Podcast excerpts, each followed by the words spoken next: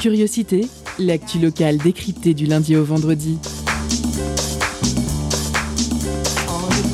Pendant une heure, la rédaction de Prune écoute et questionne les acteurs du territoire. Curiosité, c'est sur Prune 92 FM de 18h à 19h. Et ça commence maintenant.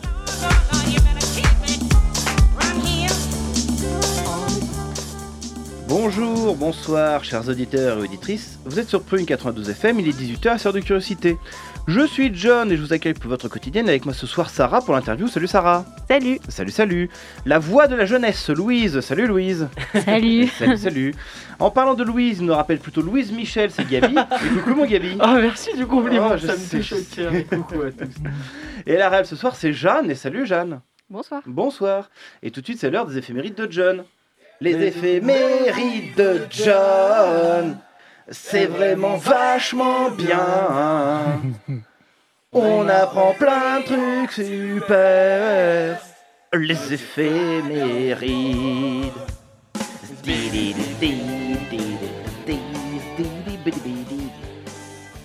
Alors que s'est-il passé un 23 février On commence en 1455 avec la publication de la Bible de Gutenberg. 1848, c'est le début de la Révolution de février et l'instauration de la Deuxième République. Et bon, après il y a eu le Deuxième Empire, et puis depuis il n'y a rien qui a changé, tout ça. 1898, Émile Zola est emprisonné pour avoir écrit J'accuse, qui blâme le gouvernement antisémite. 1940, sortie de Pinocchio de Disney. 1950, Raymond de Dien, militante communiste et pacifiste, est arrêté pour s'être couché sur les rails afin d'empêcher un train transportant du matériel militaire de se rendre en Indochine. 1997, des scientifiques présentent la brebis Dolly, la le premier clone animal. On passe aux naissances du 23 février 1954, Louise, Louis Bertignac, pardon, chanteur et ancien guitariste de Téléphone.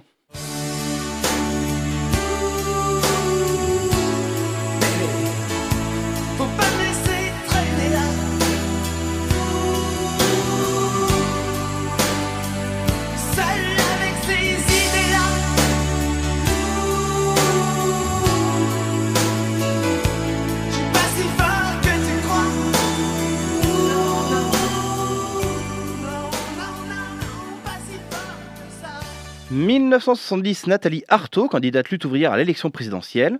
1975, Alvaro Morte, le professeur de la Casa des Papel. Le 23 février, c'est aussi le décès en 1855 de Carl Friedrich Gauss, mathématicien, astronome et physicien, surnommé le prince des mathématiciens. 1965, Stan Laurel du fameux duo Laurel et Juliette Mais non, Hardy Mais moi j'ai pas dit Hardy Mais non, j'ai pas j'ai dit que... Mais écoutez-moi, parce que j'ai donné les... Oui, non, mais d'accord, mais j'ai donné les... Bon, ben d'accord, mais j'ai dit, voilà, mais j'ai pas dit... Oui, voilà, bah, passons à autre chose. On passe à l'info classique. Alors, j'aurais pu vous parler de Haendel, né le 23 février 1685, célèbre avec son Alléluia et sa sarabande.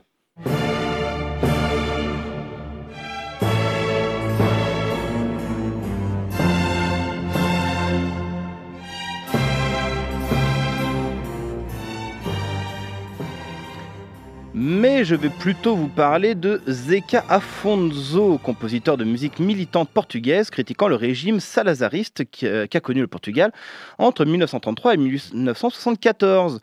Il commence à chanter des sérénades et des déambulations plus ou moins bohèmes vers sa sixième année de lycée en 1949. À partir de là, il parcourt le pays en chantant et en se mêlant surtout au milieu populaire. Il exerce l'enseignement d'abord privé, ensuite public, sans, cesse, euh, sans cesser d'être toujours un chanteur-compositeur politiquement impliqué avec les exploités et les opprimés. Il enseigne jusqu'à ce qu'il soit expulsé de l'enseignement officiel pour motifs politiques. Il est arrêté et emprisonné quelque temps dans la prison politique de Cassias. Ses derniers spectacles se sont déroulés en 1983 au Colisée de Lisbonne et Porto. Il meurt à Setúbal le 23 février 1987 à 57 ans. Et là, on écoute Que Amor Nao Me Angana de Zeca Afonso.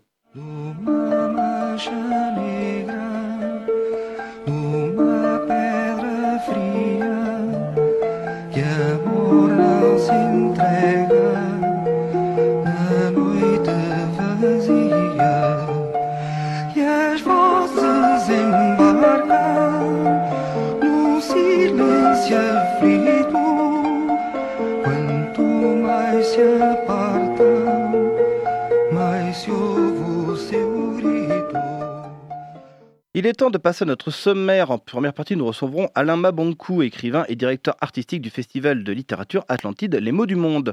Et en seconde partie, focus sur la teuf en commun avec Nifea Boro et Mathieu Sikorski, militantes et militants du mouvement Nantes en commun et organisatrices de la teuf en commun. Avec la chronique de Louise et le but d'humeur de Gabi, sans oublier à 18h30 notre pause cadeau qui ce soir fait gagner un vinyle de l'album In Between Place de Be Visible. On commence tout de suite avec notre interview, c'est parti. Culture, questions sociales et politiques, environnement, vie associative. On en parle maintenant dans l'entretien de curiosité. Bonjour Alain Mabankou. Bonjour. Vous êtes euh, sur Prune ce soir pour présenter le festival littéraire Atlantide les mots du monde qui aura lieu dès demain, du 24 au 27 février à Nantes. Mhm. Alors, vous êtes un écrivain reconnu, vous enseignez la littérature d'expression française à l'Université de Californie. Mhm. Récemment, vous avez co-réalisé le documentaire Noir en France, diffusé sur France 2. Mhm. Parmi vos multi- multiples casquettes, vous êtes aujourd'hui avec nous en tant que directeur artistique du festival Atlantide. Alain Mabankou, tout simplement, qu'est-ce que le festival Atlantide?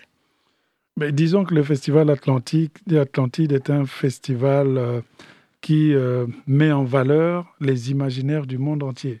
Ce n'est pas un festival simplement franco-français, mais c'est un festival qui questionne nos problèmes dans les cinq continents. Et c'est pour cela que, si vous voyez dans le programme, on a invité une euh, soixantaine d'auteurs de 20 nationalités différentes qui vont venir parler dans toutes les langues puisqu'on a des éléments de traduction, il y a des casques qui sont mis là. Et puis, euh, le festival Atlantide, c'est aussi, à la différence des autres festivals, ce n'est pas seulement un lieu où on vient signer des livres, c'est un lieu aussi de performance, On- des lieux qu'on va lire des textes. Et puis, la littérature, ce n'est pas seulement le roman. On a la littérature graphique, on a des expérimentations d'écriture qui sont là, qui témoignent justement que ce festival est quelque chose de singulier. Alors, parmi ces temps forts de- du festival Atlantide, il y a une Mhm. soirée organisée contre la censure. Parce que nous avons estimé que la censure est une sorte d'entorse contre notre liberté d'expression.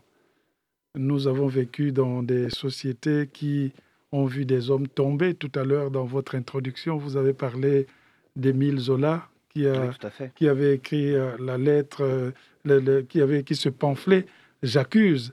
C'était l'affaire Dreyfus, parce que c'est quelqu'un qui était condamné à tort et qui a lutté pendant des années et des années pour être en quelque sorte dans la rédemption.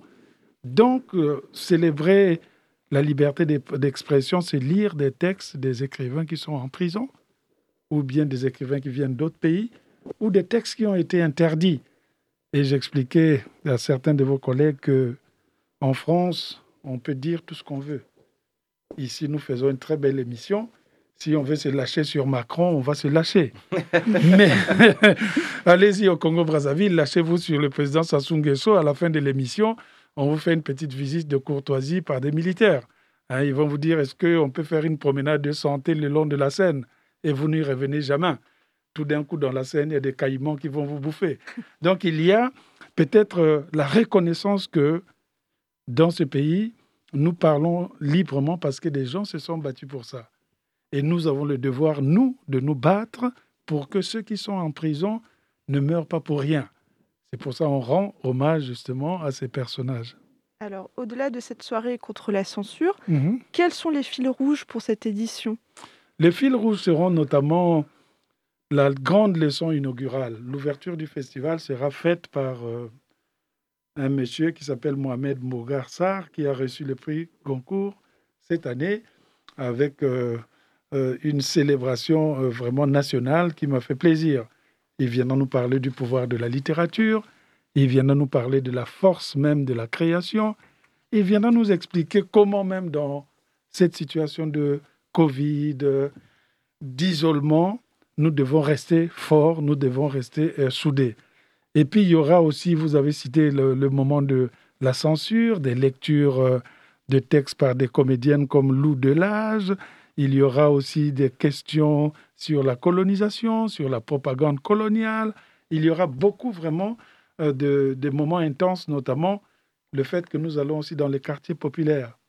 Il ne faut pas cantonner la littérature dans les beaux quartiers de Nantes où euh, on pense que la vie se passe que là. Moi, j'aime une littérature qui voyage, qui va même dans les cages d'escalier. Donc, c'est des moments intenses qui vont se passer là. Et je pense que les librairies aussi seront là. Les, la fête sera tellement grande. Il nous manque peut-être. euh, on avait un aspect de la cuisine qu'on faisait, mais avec les conditions sanitaires, on a essayé de ra- ralentir cela. Et on voudrait aussi rassurer le public sur le fait que nos 60 écrivains qui viennent de l'étranger, qui viennent à gauche et à droite, ont été les plus même euh, tracés euh, sur le plan sanitaire. De un, pour prendre l'avion, c'est tout un combat pour le faire. Et quand ils viennent, on les surveille également. On a fait tout l'ensemble des tests. On les protège, tout comme vous aussi, vous devez les protéger. Et donc, les conditions sanitaires seront respectées. Alors, vous êtes euh, directeur artistique de ce festival. Comment vous choisissez les auteurs que vous conviez euh, chaque année euh, au festival? Ça prend une année à les choisir en général, c'est de ma responsabilité. Je lis un peu ce qui se fait dans la littérature, pas que française, mais mondiale. Parce que je suis membre du jury d'un prix en Angleterre qui s'appelle le Booker Prize, qui est plus grand que le Goncourt, puisque ça fait toute la langue anglophone. Donc je peux voir les auteurs du monde entier et puis faire ma petite sauce et terminer avec les auteurs à l'intérieur de la France. Je propose les festivals aussi me proposent, Marie Masson, Xavier Fayet me propose, et à la fin, nous retenons entre 50 et 80 pour euh, faire le festival. Alors, dans l'édito de cette édition 2022, Mhm. vous évoquez notamment l'expansion du roman graphique. Oui. Quelle est la place de l'image dans ce festival des mots?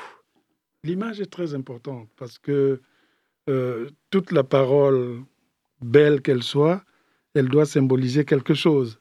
C'est pour cela que le cinéma est passé du cinéma muet au cinéma parlant. L'image est là, il faut la parole à l'école. Donc l'écriture aussi va dans ce sens. Maintenant, nous voyons beaucoup de romans qui sont adaptés en bande dessinée, qui, sont, qui prennent des formes de romans graphiques. Et je suis très content parce que la vie en elle-même aussi serait morose sans les images. Alors, si on prend l'exemple de Dany Laferrière, qui va publier un recueil de poésie euh, Mhm. illustrée, qu'est-ce qu'apporte l'image à l'écrivain? C'est moi qui fais publier ces recueils parce que c'est moi qui dirige la collection de poésie aux éditions du Seuil.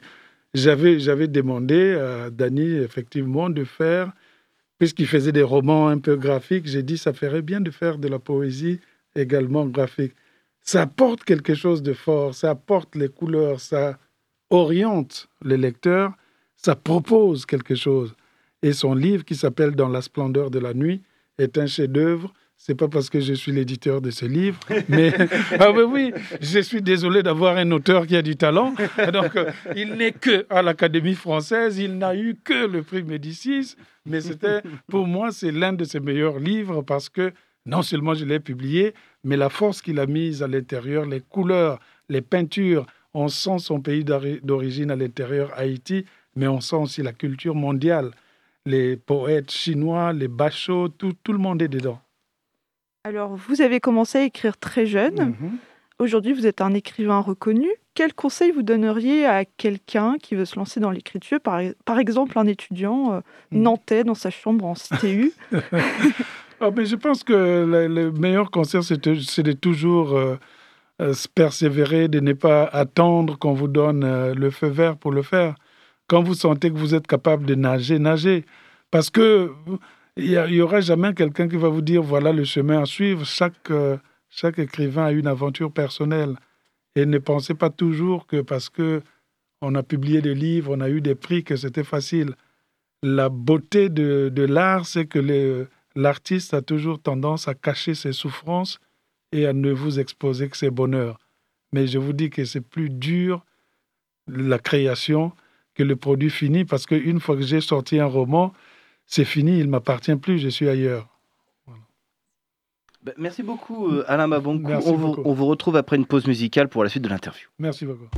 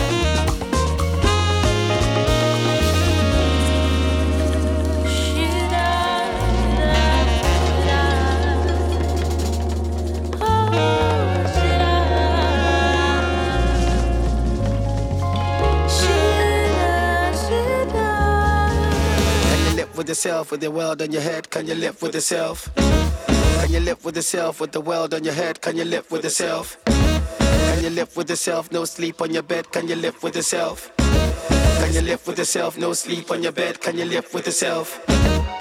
Mama give me life and mama give me love and mama give me everything. Love so priceless, love so pure. She the rule, she the remedy. Sunrise, late nights, every grind with a smile. She was mama, she was papa. I got pride in my heart and faith in my soul, ever living in your honor.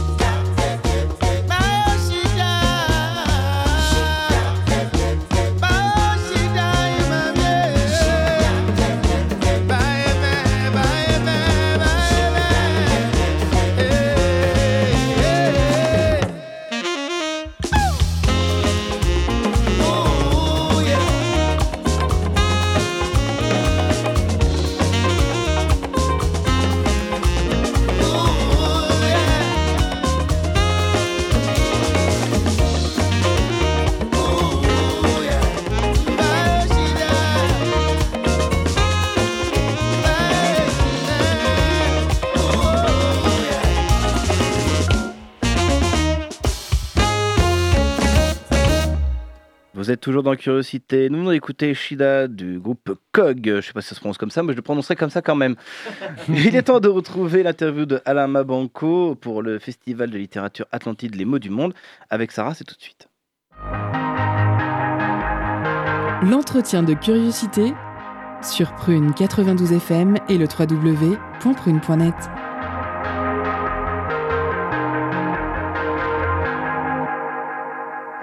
Alain Mabankou, avant la pause, on parlait de, du lancement euh, des jeunes écrivains. Mhm. Alors, euh, vous avez reçu de nombreux prix littéraires. Vous êtes un écrivain reconnu, tel que le prix Renaudot ou encore le Grand Prix de l'Académie française. Mhm. Quel regard portez-vous sur les prix littéraires?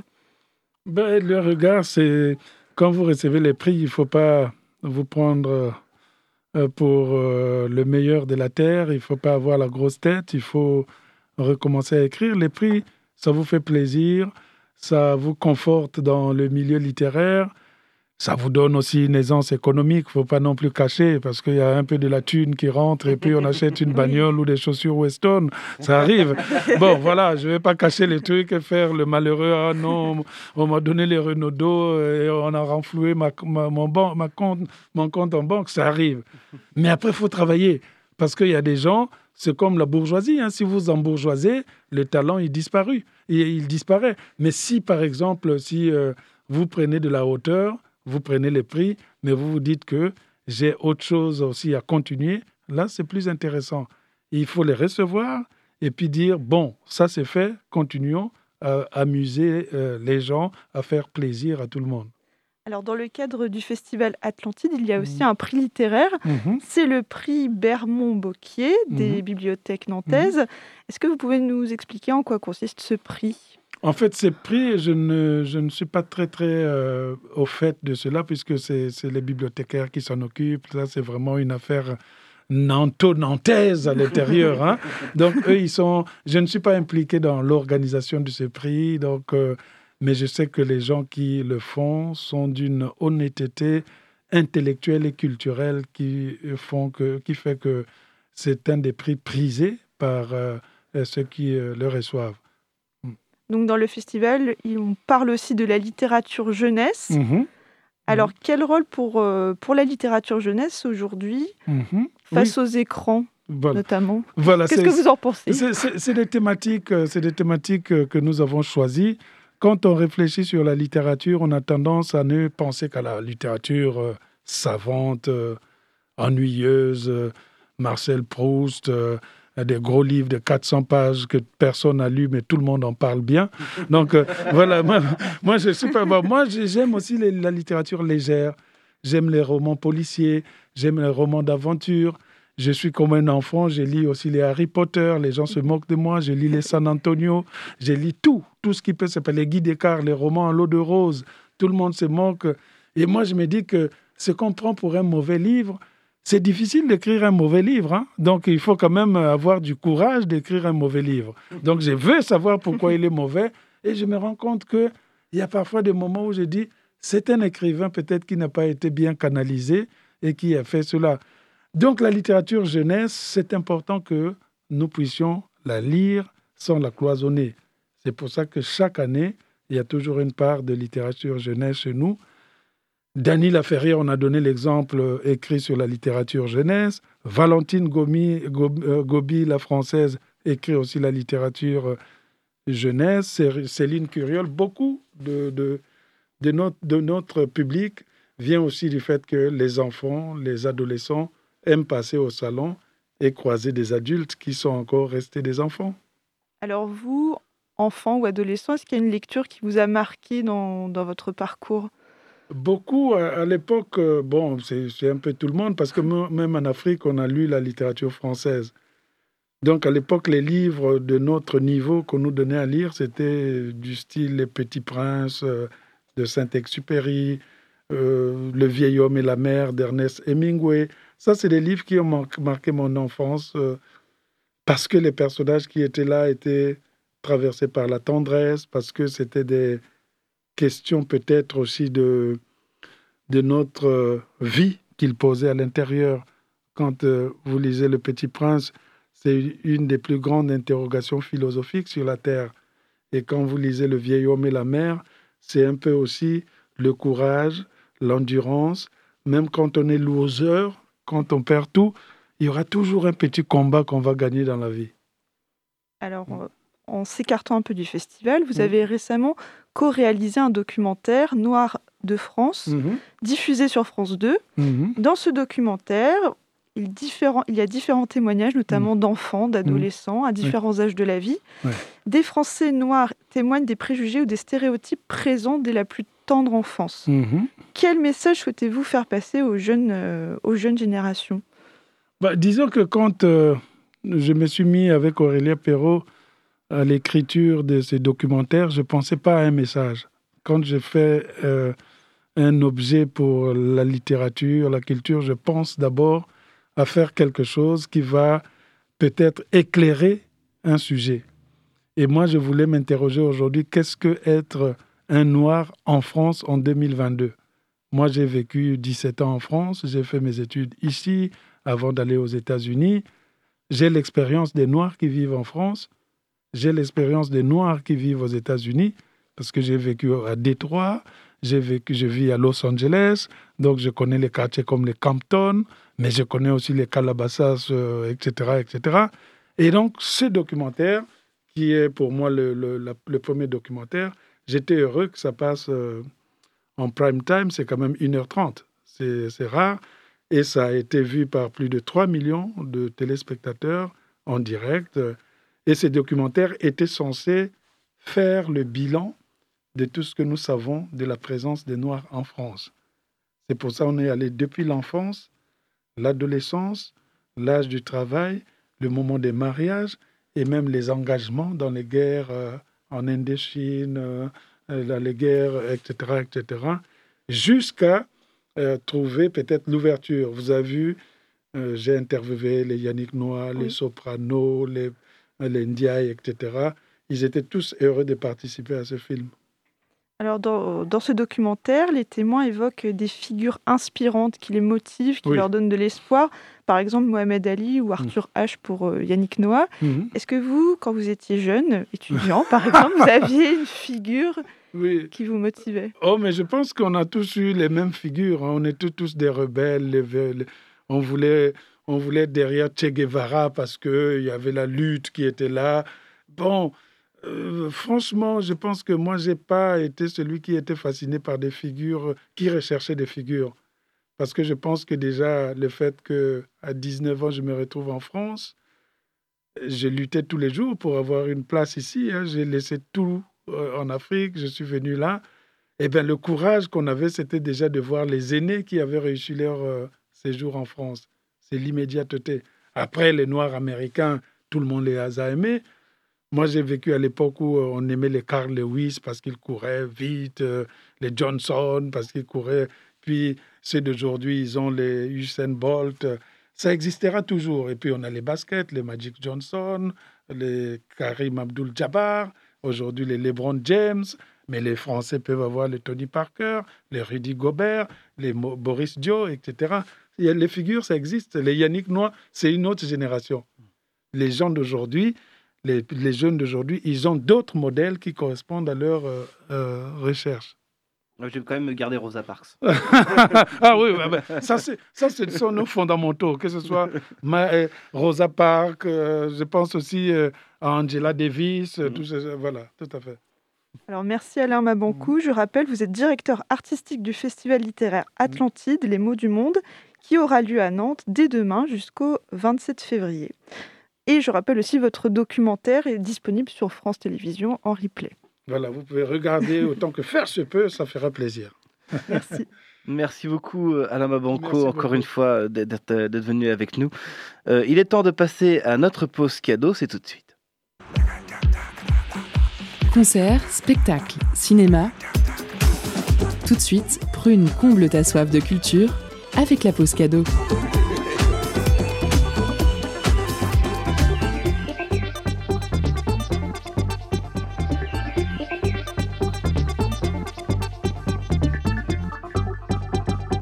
Ce soir, Prune vous fait gagner un vinyle de l'album In Between Places par Be Visible. À travers chaque projet, le producteur autrichien pousse son art un peu plus loin. Sa musique organique se teint alors de textures granuleuses, de lignes de basse apaisantes ou de synthé planant. Une ambiance colorée au rythme groovy et aux mélodies d'été, formant une house joyeuse et dansante. Alors pour emporter votre vinyle, envoyez paillettes en message direct sur l'Instagram de Prune et soyez les plus rapides. Je vous laisse en musique avec Pancakes tiré de l'album.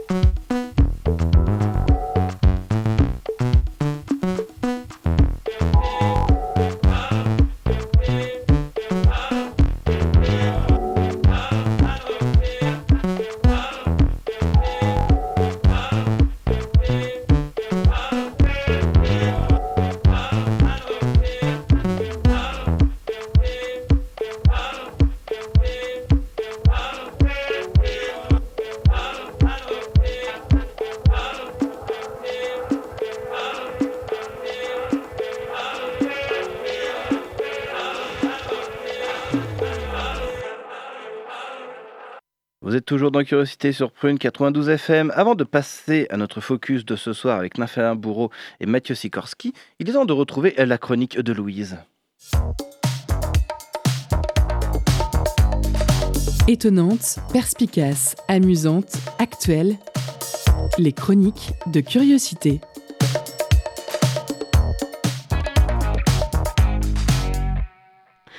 Aujourd'hui, je pense qu'il faut que je sois franche avec vous, chers auditeurs. Parce que c'est vrai, maintenant que j'y pense, on est presque intime, donc je peux vous dire la vérité sans vous vexer. Aujourd'hui, je ne vais pas faire de chronique. Alors, euh, je sais ce que vous allez vous dire. Elle est bien mignonne, la louloute, mais c'est déjà pas la chroniqueuse la plus régulière de cette émission. Donc, si maintenant elle vient et qu'elle a rien à dire, on est mal barré. Et euh, bah, vous avez un peu raison. Mais j'ai pas rien à dire. J'ai encore deux, trois syndromes sous le coude. Mais voilà, j'ai un emploi du temps légèrement surchargé et j'ai un coup de fil hyper important à passer à une copine que j'ai pas vue depuis belle lurette, comme disent les jeunes. Et j'ai pas pu faire ça avant. Je vous prie donc de m'excuser, chers auditeurs, pour cette pause involontaire dans l'émission. Ça, ça devrait pas prendre longtemps. Allez, voilà, ça sonne. Ah, mais zut. Répondeur. Bon. Je laisse un message après le bip sonore et je rends l'antenne. Salut, confiance. Bon, a priori, t'es trop occupé pour me répondre. Pas grave, euh, t'inquiète, je le prends pas mal. Mais euh, je suis assez mal poli au fait. Comment tu vas? Enfin, je sais pas pourquoi je te tutoie parce que ça fait quand même un sacré moment qu'on s'est pas vus toutes les deux. Mais là, je me dis qu'il serait quand même temps qu'on se voit ou qu'on se parle au moins. Parce que on me dit souvent, ou plutôt je me dis souvent que je me mets la barre trop haute, que j'essaye de brûler les étapes entre la personne que je suis et celle que je voudrais être, mais ça arrive à tout le monde, non Certains matins, je me lève et j'ai l'impression que je suis vraiment nulle et pas du tout légitime dans ce que je fais. Je doute pas mal, syndrome de l'imposteur un peu. Du coup, c'est pour ça que je t'appelle. Je me dis que ça serait bien qu'on se cale un truc un de ces jours parce que moi, je suis sûre que je peux faire plein de trucs. hein. Et j'y crois vraiment, j'ai plein de rêves, mais je crois que j'ai besoin d'aide. J'ai besoin de ton aide, confiance. Parce que je vais pas te mentir, regard des autres. Ton vieil ennemi là, bah, il me fait un peu peur. Alors je sais ce que tu vas me dire. Faut que j'arrête de l'écouter, regard des autres. Bah, plus simple à dire qu'à faire en vrai. hein. Parce que regard des autres, il est là un peu partout, tout le temps. Je te jure, hein, j'en suis presque au stade où je vais regretter le temps du confinement quand j'étais seule dans mon lit avec mes céréales et seulement mon doudou pour me juger. Et j'aimerais vraiment pas en arriver là. C'est plus facile d'arrêter de penser à regarder des autres quand la seule personne à qui je peux me comparer, c'est le lézard qui habite sur le rebord de ma fenêtre. Oui, parfois je m'identifie à un lézard, mais c'est pas le sujet. Mais bon, c'est pas toi qui vas me juger. La vérité, c'est que t'es hyper célèbre comme meuf. Confiance par-ci, confiance par-là. Tout le monde me parle de toi. Mais en vrai, on se connaît pas si bien. T'es si génial que ça Pardon, ça se demande pas, désolé. Alors je me suis longtemps dit que j'avais pas besoin de toi, que je pouvais me débrouiller toute seule, mais plus le temps passe, plus me dit que je me dis que j'ai peut-être un peu besoin de toi quand même. J'ai vu plein de gens qui te connaissaient bien et ils ont quand même l'air vachement chouettes. Enfin bref, si je t'appelle, c'est pas un hasard. Je sais qu'on s'est un peu perdu de vue depuis que j'ai un âge à deux chiffres, mais j'ai une pote qui m'a conseillé de reprendre contact avec toi. C'est bienveillance. Elle m'a dit que même si j'avais toute la meilleure volonté du monde, j'arriverais à rien tant que je serais pas vraiment redevenue intime avec toi. Elle m'a aussi dit d'être gentille avec moi-même. Sur le coup, ça m'a fait rire. Et en fait, je me suis dit qu'elle avait peut-être un peu raison. J'ai pas toujours été gentille avec moi-même. Et elle m'a dit que c'est pour ça que j'aurais besoin de toi. C'est elle qui m'a passé ton numéro parce que bah moi je l'avais perdu. Alors je sais que je suis trop, très douée pour plein de trucs. hein. Par exemple, je fais très très bien les crêpes et j'en suis consciente. Et parfois j'ai vraiment l'impression d'être une meuf drôle, intelligente, qui a tout pour réussir. Mais ça c'est souvent quand je suis toute seule devant mon miroir ou à la limite devant ma maman. Donc euh, c'est pour ça que je me suis dit qu'il est devenu hyper urgent qu'on se cale un petit rendez-vous, qu'on renoue un peu toutes les deux. On m'a souvent dit que je manquais de confiance dans, dans la vie. C'est pour ça que je te laisse un message. Bon bah, c'est tout ce que j'avais à te dire. Je vais rendre l'antenne. S'il te plaît, rappelle-moi. Waouh Merci beaucoup Louise, c'était c'était très joli. Moi ça me fait rappel, ça me rappelle aussi qu'il faut que j'appelle mon copain euh, le compte en banque bien rempli. Ça fait longtemps que j'ai pas eu de nouvelles de lui. Bref, merci encore une fois Louise. Il est temps de passer à notre focus de ce soir sur la teuf en commun. C'est parti. Focus sur une initiative, un événement, un engagement. C'est le zoom de la rédaction.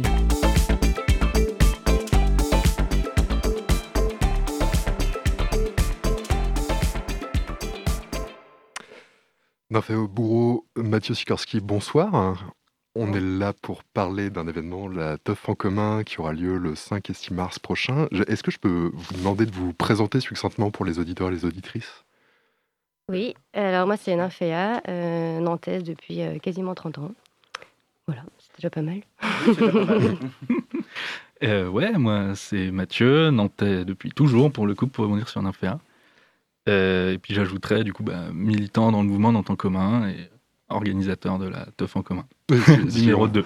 Si on vous reçoit ici ce soir, c'est en ces deux qualités, un militant d'une part pour Nantes en commun, on va revenir rapidement sur ce que c'est Nantes en commun, et co-organisateur de la teuf en commun, du coup l'événement que, dont je viens de mentionner l'existence. Alors Nantes en commun, c'est quoi en vrai? Euh, En quelques mots, si je peux me permettre, je parle sous votre contrôle, arrêtez-moi si je me trompe. hein. C'est un mouvement assez neuf hein, à l'échelle de Nantes, hein, euh, puisqu'il a présenté une liste pour la première fois aux dernières municipales en 2020.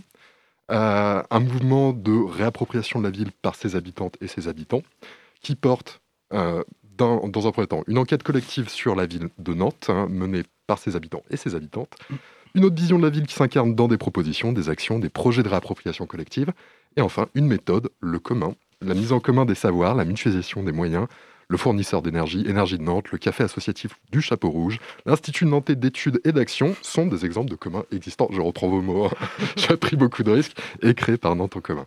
Est-ce que vous pensez qu'il faudrait rajouter quelque chose pour... euh, Euh, ouais, effectivement, il y en a un qui n'est pas encore cité sur le site, mais ouais, tu as, déjà tout dit. Oui, ok. C'est euh, comme un champ.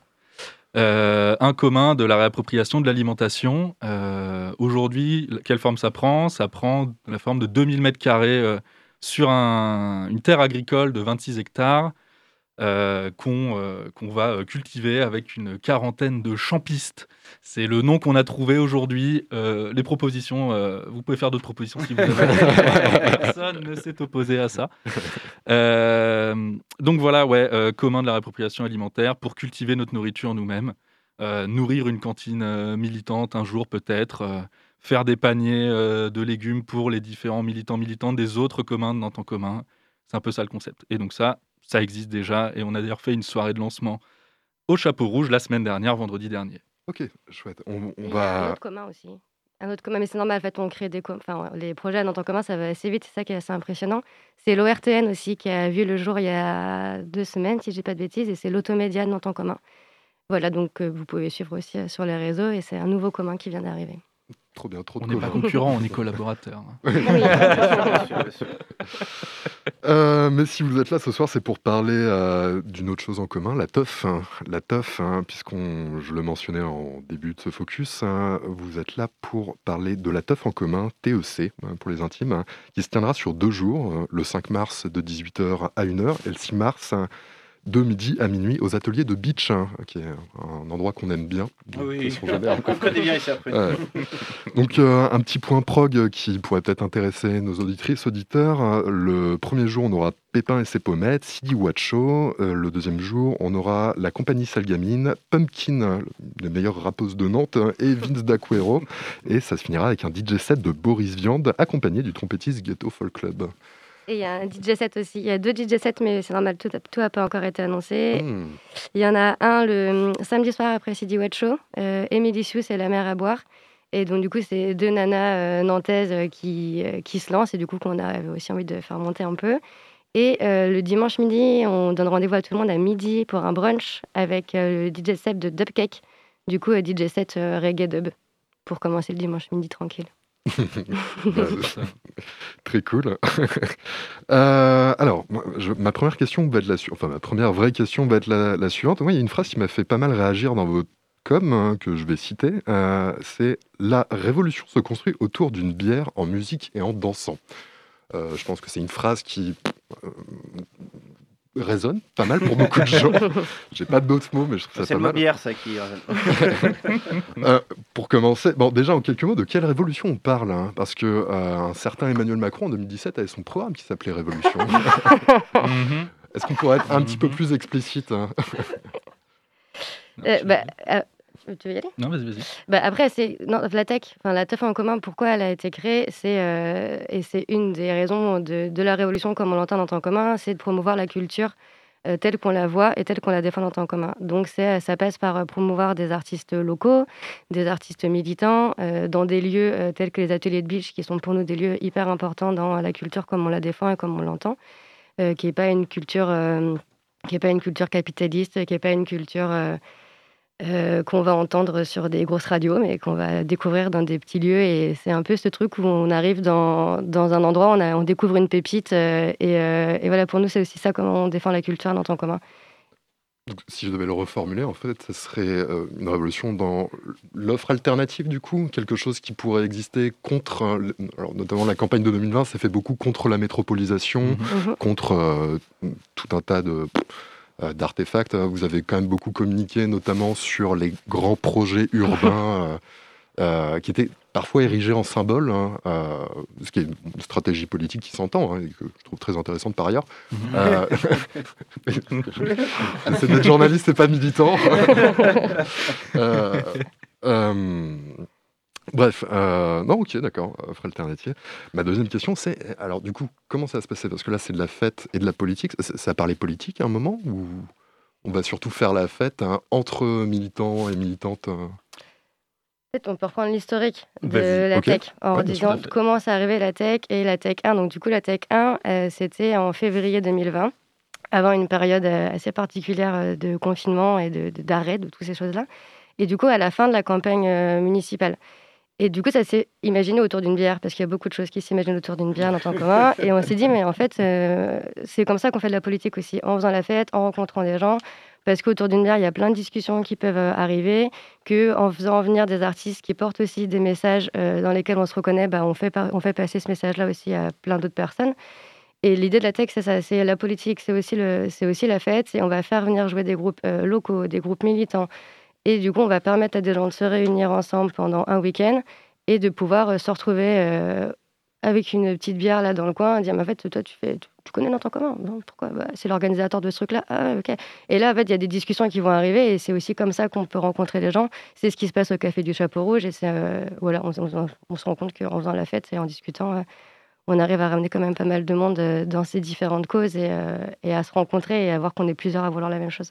Et du coup, tu dirais que ouais, c'est- ça crée un climat qui est propice aux discussions politiques euh, avant tout. Oui, oui, oui, oui, carrément. Ok. Bah ouais, ouais, effectivement, euh, aux discussions politiques, au sens où on l'entend, qui est de s'investir pour la vie de sa cité. C'est comme ça, nous, qu'on voit la politique. On revendique une politique du quotidien, donc, euh, enfin, ouais, une politique et une démocratie du quotidien, donc effectivement, euh, tout le monde n'est pas forcément d'accord avec ça, mais la politique, en fait, euh, on en fait tous les jours, on en fait tout le temps. Et euh, pour compléter sur la tech, en plus, on est sur un événement en plein centre-ville de Nantes et qu'on veut accessible au plus grand nombre. Et ça, pour nous aussi, c'est politique. Je vais essayer de revenir sur cette notion d'accessibilité qui est quand même assez centrale quand même dans la tech, euh, dans la tech, ouais, dans la teuf en commun. Euh, mais pour finir juste sur cette notion de bière à la main et de politique dans la discussion, euh, la- le, le terme de convivialité qui est porté quand même euh, par ce super projet alternatif, euh, moi ça m'intéresse. Est-ce que, alors c'est une question un petit peu ouverte et un petit peu casse-gueule parce qu'il faudra en parler pendant des heures, mais en quelques mots, euh, est-ce que vous pensez que la convivialité peut ou doit être un acte militant Et est-ce que c'est une porte d'entrée particulièrement intéressante euh, pour ramener, de la ramener ou amener de la démocratie à l'échelle locale? Faut prendre du plaisir quand on milite. hein. Si on prend pas de plaisir, euh, on arrête. De et donc, du coup, ouais, enfin, la convivialité, c'est la base. Enfin, en temps commun, c'est une bande de potes à la base euh, qui buvaient des bières ou autre chose et qui ont créé ce truc-là. Et tout, tout ce qui se passe, c'est. Enfin, sans convivialité. euh, Enfin, on, on continue à être dans des travails, ce qu'on va appeler travail bullshit, et on arrête tout, quoi. Mais donc, oui, non, la convivialité, la convivialité c'est le cœur de Nantes en commun, de tous les communs qui sont créés dans ce projet-là. Sinon, on n'aurait pas ouvert des cafés. Hein. Et alors, euh, pour euh, revenir du coup sur l'accessibilité, alors je vous cite, euh, bien sûr, on- je ne sais pas si on l'a noté d'ailleurs, mais l'entrée est à prix libre. hein. Euh, les ateliers Beach d'ailleurs notent à titre indicatif qu'avec 5 euros, vous rentrez dans vos frais. Avec 10 euros, euh, le, le mouvement est soutenu, hein, et, ce qui est très cool. C'est ça. Euh, je vais revenir sur la première édition. Vous- avez réussi à rentrer dans vos frais en 2020 On, on a remboursé la soirée. Ok. Qui est plutôt cool. Euh, et de façon générale, du coup, non- il y a ce prix libre, hein, il y a, j'ai vu sur la fiche, bière à prix doux, moi ça me parle beaucoup. Euh, on parlait d'espace enfant en off euh, tout à l'heure. hein, euh, vous avez pris la question de l'accessi- de l'accessibilité et de l'inclusivité, à mon avis, très au sérieux. Mhm. Est-ce que vous pensez que vous avez encore une marge d'amélioration? Après, vous en êtes qu'à votre seconde édition, donc je je suppose que c'est aussi normal de ne pas être parfait dès la deuxième Mhm. fois. On peut être parfait dès le début. Ah. c'est pas moi de le dire. Non, mais c'est vrai qu'un truc sur lequel on n'a pas parlé, c'est que hum, sur la deuxième édition, on a été très vigilant et vigilante à avoir une parité sur les artistes euh, qui sont présents. Euh, Il y a aussi quelque chose qu'on a oublié d'annoncer dans la programmation, c'est une jam qui aura lieu le dimanche avec une première heure en mixité choisie, euh, euh, du coup sans homme cisgenre, euh, et du coup avec une deuxième heure euh, en mixité pleine. Et donc euh, voilà, ça, on rentre encore dans d'autres notions euh, de rendre cet événement accessible à, tout, accessible à tout le monde, et l'événement en tant que public et l'événement en tant qu'artiste pour monter sur scène. Euh, voilà, et l'espace enfant, il est là parce que oui, en fait, quand on arrive à 30 ans, 40 ans, 50 ans, qu'on veut venir profiter de ces événements-là et qu'on a les enfants avec nous, bah, c'est toujours plus compliqué. Et nous, on a aussi envie que cet espace enfant, c'est un espace aussi où il y aura des animations avec des personnes qui seront là sur des animations autour de l'écologie notamment, et aussi no- normalement autour de la musique, donc des animations en lien avec euh, les valeurs portées par notre commun. Mm, mm. Et on met aussi en place euh, une équipe euh, médiation sécurité tout au, tout au long de l'événement, assurée par euh, des bénévoles aussi euh, chez nous, pour euh, certaines qui ont euh, des formations dans, euh, dans des, des investissements dans des, des associations type la trousse à outils, enfin, euh, euh, féministe. Je vais pas en dire plus parce que j'ai pas envie de dire de conneries, je sais pas tout. Mais euh, voilà, géré par euh, des personnes qui ont ces compétences-là et une fois de plus bénévoles. Ok. Euh, J'ai une toute petite dernière question euh, avant de passer à la suite. J'ai noté qu'il y avait très peu de retours euh, sur la première tech, donc qui était le 28 février 2020, il y a deux ans. En fait, à ma connaissance, en dehors de deux médias qui l'ont pour l'un relayé, le bonbon.fr, et l'autre évoqué, Médiacité, euh, aucun, en fait. Pourtant, un mois plus tard, après cette première édition, la liste d'un entente commun crée la surprise en récoltant 8,95% des voix après une campagne relativement novatrice. Comment vous vous expliquez ça, le fait qu'il n'y ait pas plus d'attention médiatique hein? Est-ce que c'est parce que les journalistes sont paresseux? Est-ce que c'est parce qu'ils sont trop de droite Euh, Parce qu'on peut rappeler que la Tech 1, c'était 800 personnes quand même. donc c'était complètement fou. C'était complètement fou. Euh, donc euh, nous, c'est ça qui est important aussi, c'est les gens qui sont là.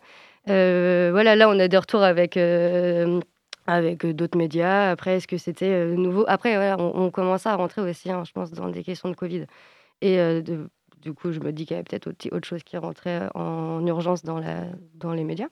Après, nous, on va les contacter, ils sont au courant. Et,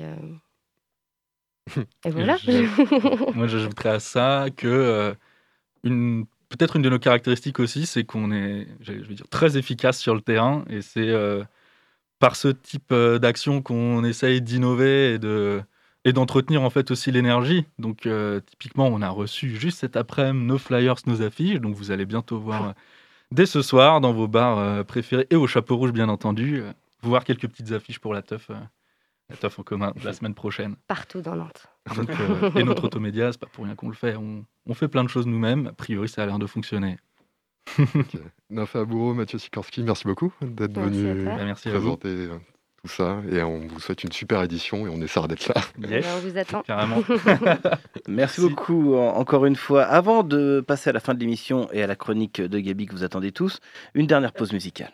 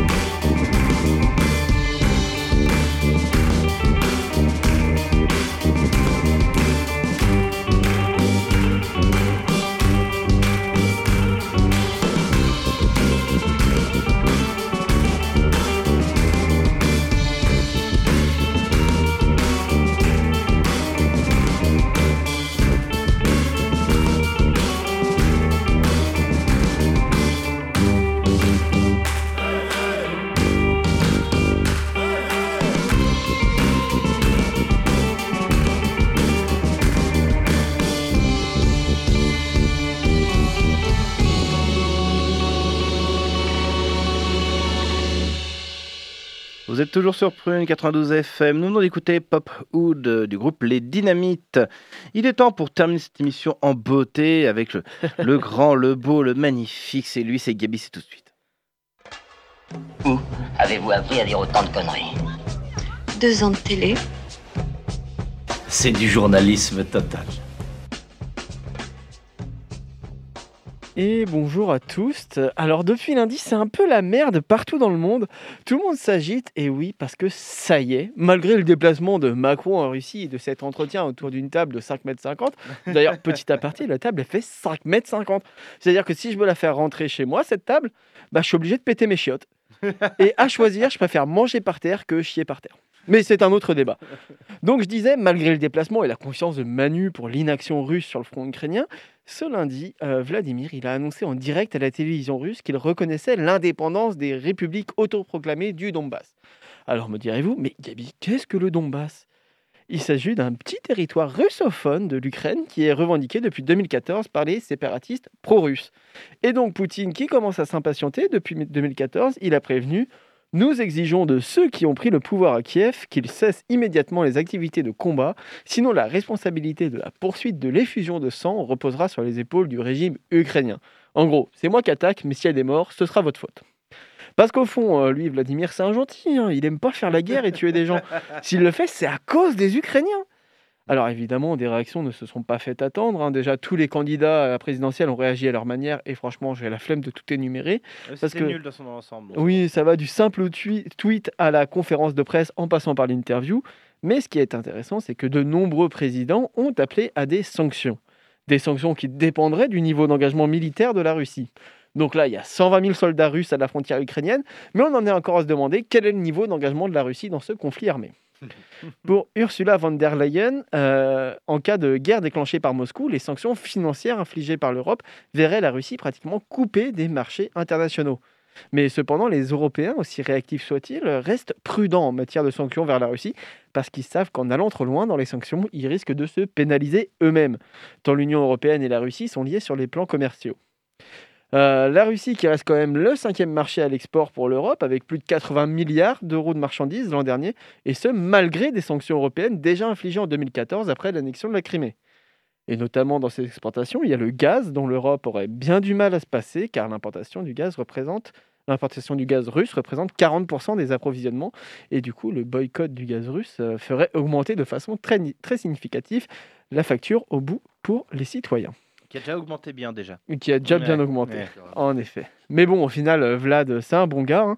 Il a dit aujourd'hui qu'il était prêt à trouver des solutions diplomatiques pour sortir de ce problème. Bon, par contre, il y a des choses qui ne sont pas négociables. Euh, par exemple, le fait qu'il y ait une démilitarisation de l'Ukraine, ou qu'on lui cède les territoires russophones euh, de l'Ukraine. Rien que ça. On est à l'aube d'un énorme conflit armé qui c'est euh, peut-être une troisième guerre mondiale. Et moi, bah ça, ça me fatigue. J'en ai marre de tout ça. Vous savez quoi cette semaine? J'ai même pas envie de vous dire de vous méfier de qui que ce soit. Prenez juste soin de vous, des gens que vous aimez, et c'est tout. Reposez-vous, vous le méritez. À la semaine prochaine. Waouh, tu m'as encore plus déprimé que d'habitude. Bah, merci, euh, mon Gabi. Et oui, ça fait flipper. Et bon, en même temps, le mec s'appelle Vlad, comme Vlad l'Empaleur. Je vois pas ce qui aurait pu mal se passer. Nous arrivons maintenant au terme de cette émission. Merci à Nymphéa Bourreau et Mathieu Sikorski d'être venus nous parler de la teuf en commun. Merci également à Alain Mabonkou, écrivain et directeur artistique du Festival de littérature Atlantide Les mots du monde. Plus d'infos sur, leurs réseaux sociaux, sur les réseaux sociaux des, di- des différents événements respectifs. Merci, chers auditrices et auditeurs, de nous avoir écoutés. Merci à toute l'équipe, bien évidemment. Vous retrouvez Curiosité demain à 18h. Quant à nous, on se retrouve la semaine prochaine. Et en attendant, vous pouvez réécouter toutes nos émissions sur notre site www.prune.net. Juste après, le Labo des Savoirs. Alors restez sur Prune 92 FM et à la prochaine. Ciao.